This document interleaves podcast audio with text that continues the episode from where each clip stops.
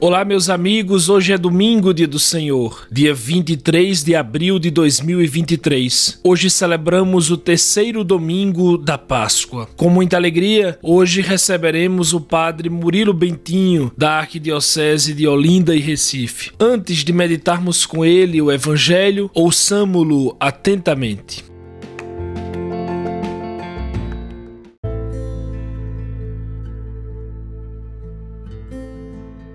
Evangelho de Jesus Cristo segundo Lucas, capítulo 24, versículos de 13 a 35. Naquele mesmo dia, o primeiro da semana, dois dos discípulos de Jesus iam para um povoado chamado Emaús, distante 11 quilômetros de Jerusalém. Conversavam sobre todas as coisas que tinham acontecido. Enquanto conversavam e discutiam, o próprio Jesus se aproximou e começou a caminhar com eles. Os discípulos, porém, estavam como que cegos e não o reconheceram. Então Jesus perguntou: O que ides conversando pelo caminho? Eles pararam com o rosto triste, e um deles, chamado Cleofas, lhe disse: Tu és o único peregrino em Jerusalém que não sabe o que lá aconteceu nestes últimos dias? Ele perguntou: O que foi? Os discípulos responderam: O que aconteceu com Jesus, o Nazareno, que foi um profeta poderoso em obras e palavras, diante de Deus e diante de todo o povo. Nossos sumos sacerdotes e nossos chefes o entregaram para ser condenado à morte e o crucificaram. Nós esperávamos que ele fosse libertar Israel, mas, apesar de tudo isso, já faz três dias que todas essas coisas aconteceram.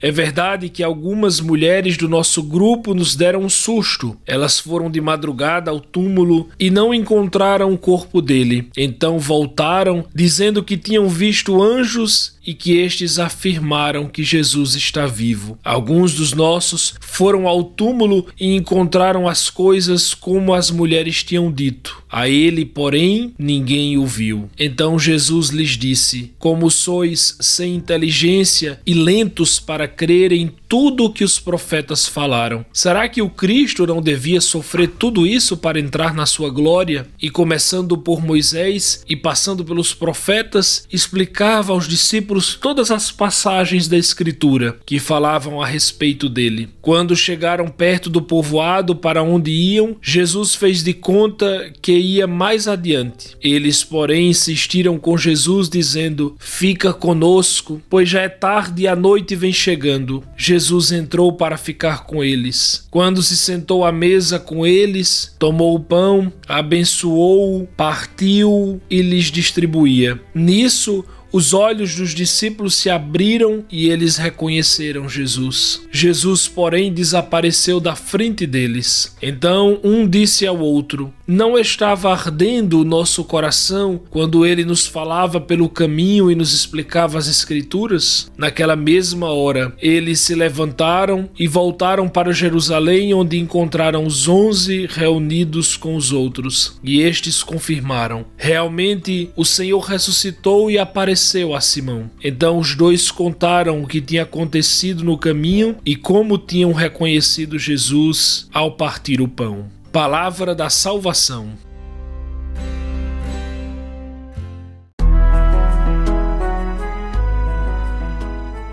Meus caros amigos, como dito, estamos tendo a grata satisfação de receber hoje, pela primeira vez em nosso podcast, o querido Padre Murilo Bentinho, da Arquidiocese de Olinda e Recife. Padre Murilo, seja bem-vindo, uma grande alegria tê-lo aqui conosco. Obrigado, João, obrigado a vocês do Projeto Madre Teresa. É uma alegria poder estar partilhando aquilo que temos de precioso, que é a palavra de Deus, com amigos tão caros. Bem, Padre, o evangelho de hoje é muito belo e também muito conhecido. Trata-se da célebre narração dos discípulos de Emaús. Ali se conta que dois seguidores de Cristo, no terceiro dia após a morte do Senhor, tristes e abatidos, deixaram Jerusalém e dirigiam-se para uma aldeia chamada Emaús. E aí, ao longo do caminho, aproximou-se deles Cristo ressuscitado, mas eles não o reconheceram. A primeira pergunta, Padre Murilo, é uma pergunta mais técnica.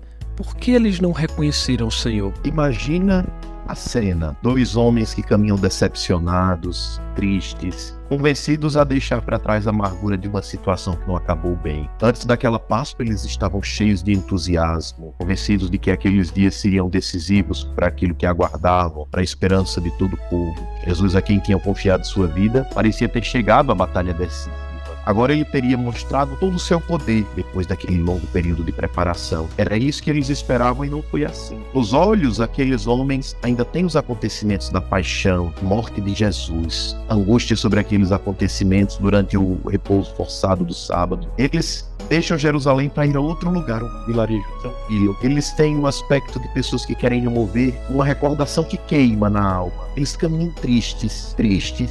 Os olhos deles não são capazes de reconhecê-los, porque eles estão tão cheios de sua tristeza, daquela dor, que a tristeza lhes fecha o coração. Por isso eles não são capazes de ver a Jesus. Eles estão desiludidos, fracassados não conseguem ruminar, é, deixar de lado a própria amargura. E aí aquilo os fecha para perceber Jesus que vem. Bem, Padre Murilo, o Evangelho fala desse povoado chamado Emaús. É a única vez que ele aparece na Bíblia. O Papa Bento XVI diz que a localidade de Emaús nunca foi identificada. Existem várias hipóteses, isto é sugestivo. Segundo Ratzinger, isso nos faz pensar que Emaús representa na realidade todos os lugares. A estrada que nos conduz, o caminho de todos os cristãos, aliás, diz ele, o caminho de todos os homens. E ele diz, abre aspas, nas nossas estradas, Jesus ressuscitado faz-se companheiro de viagem para reavivar nos nossos corações o calor da fé e da esperança e partir o pão da vida eterna. Padre Murilo, eu lhe pergunto, ele realmente caminha ao nosso lado em nossas vidas? Sempre. Observa que a estrada é um cenário já importante na narração evangélica e agora se torna sempre mais importante porque se começa a contar a história da igreja. A própria terminologia utilizada, por exemplo, paroikia em grego, da origem a paróquia em português, significa o lar dos peregrinos. Paróicos quer dizer peregrino. Nós estamos numa peregrinação constante, acompanhados por Jesus. Jesus vem e se coloca ao nosso lado, acompanhando-nos como aos discípulos. Jesus caminha conosco. Talvez seja essa a certeza sobrenatural que nós precisamos insistir sempre. Jesus caminha conosco, Jesus está em nosso meio. Chiara Luber que insiste sempre na realidade de Jesus em meio do movimento do Focolare. E a condição sine qua non para que isso aconteça é que aqueles que estão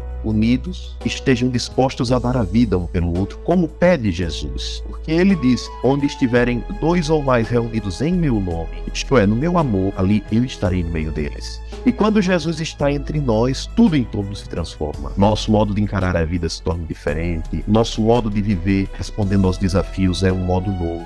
O desânimo não nos alcança e temos essa certeza interior: Deus está conosco, Deus nos acompanha. Jesus é Emmanuel. Lindo o senhor falar isso isso porque, assim como esses dois discípulos que andavam tristes, desanimados, desmotivados, nós também nos sentimos muitas vezes sozinhos, como que vencidos pelo cansaço. Se a gente vê o versículo 21, é como se realmente eles se sentissem abandonados. Eles dizem: Nós esperávamos que ele fosse libertar Israel. Mas apesar de tudo isso, já faz três dias que todas essas coisas aconteceram. É uma palavra de desânimo mesmo, como que se eles tivessem sido vencidos. Eu imagino o sofrimento, o sentimento de fracasso. E eu pergunto ao Senhor, o que fazer, Padre Murilo, quando também sentirmos isso?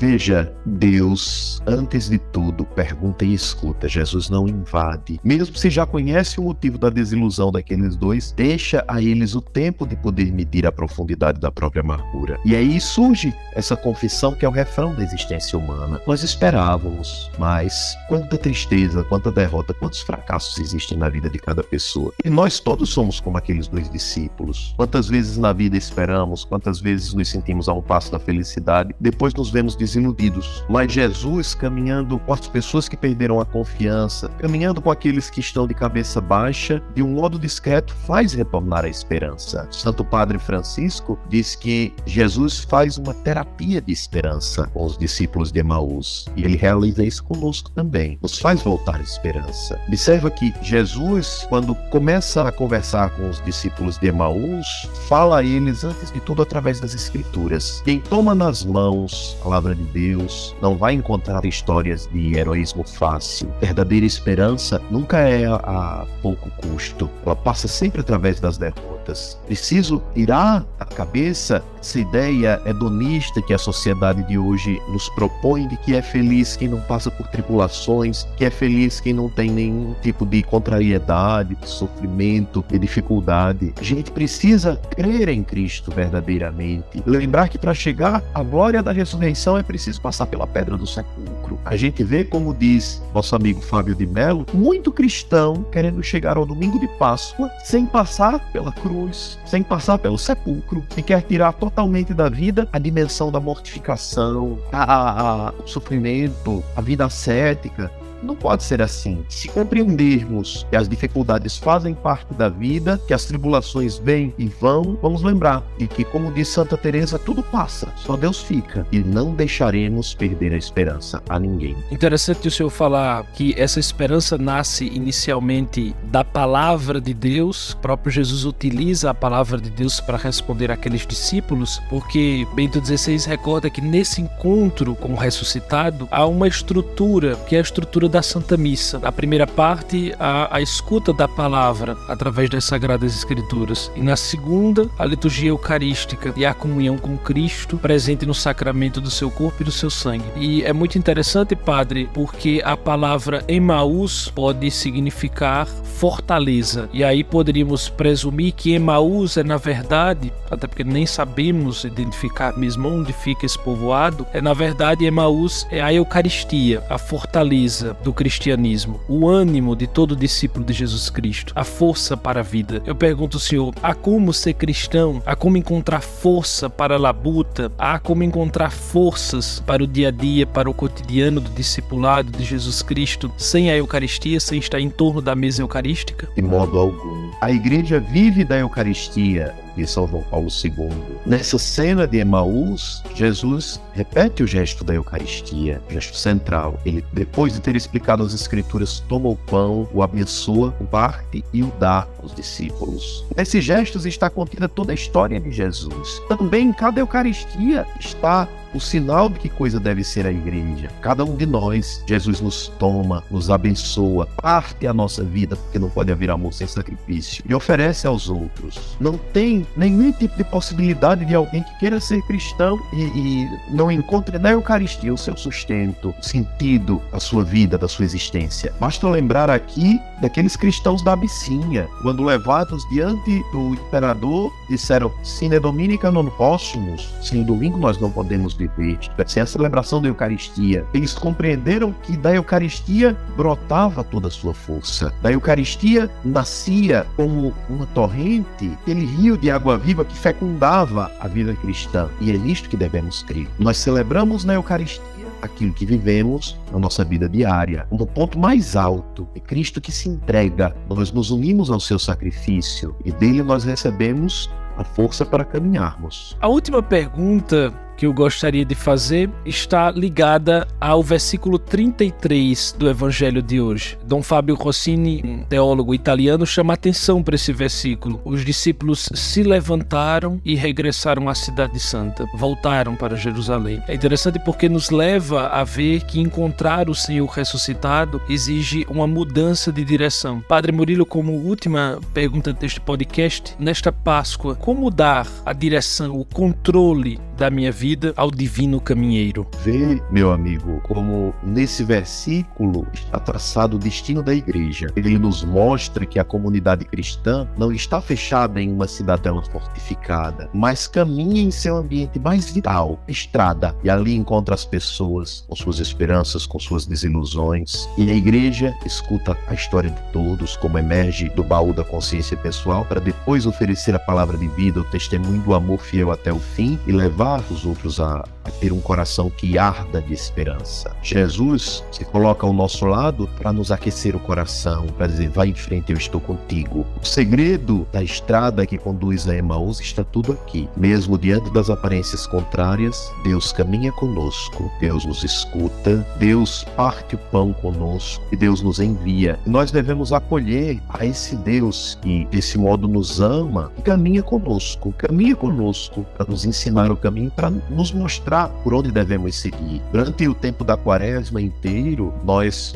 falamos muito de conversão, conversão. E conversão indica exatamente uma mudança de caminho. Não é simplesmente mudança de vida num sentido abstrato, mas literalmente a palavra conversão em, em grego é mudança de caminho. É preciso que cada um examine qual caminho tem andado e perceba se de fato esse caminho conduz à vida ou é caminho de morte, é caminho de amargura, é caminho de tristeza. Porque aí vem o Senhor e nos aponta o caminho, nos tira de Emaús, da cidade fortificada e nos envia a Jerusalém, a cidade santa, a cidade da paz, para que lá nós anunciemos a verdade da ressurreição aos nossos irmãos. Nós testemunhemos que vimos o Senhor, que Ele parte o pão conosco, que Ele caminha conosco, que Ele nos ilumina, que Ele é nosso Deus e nos ama. Que lindo. Meus caros irmãos, só nessa experiência é que nós podemos realmente dar o controle, a direção de nossas vidas e ir ao encontro da cidade da paz, como diria o Padre Murilo. Padre Murilo Bentinho, muito obrigado pela sua participação aqui, por ter aceito o nosso convite. Muito obrigado. Obrigado. Eu que agradeço a gentileza e a atenção para comigo. Peço a quem escutar esse podcast que reze uma Ave Maria pelos meus paroquianos, por mim, pela missão a mim confiada. Um grande abraço. Obrigado, Padre. Uma feliz Páscoa. Feliz Páscoa.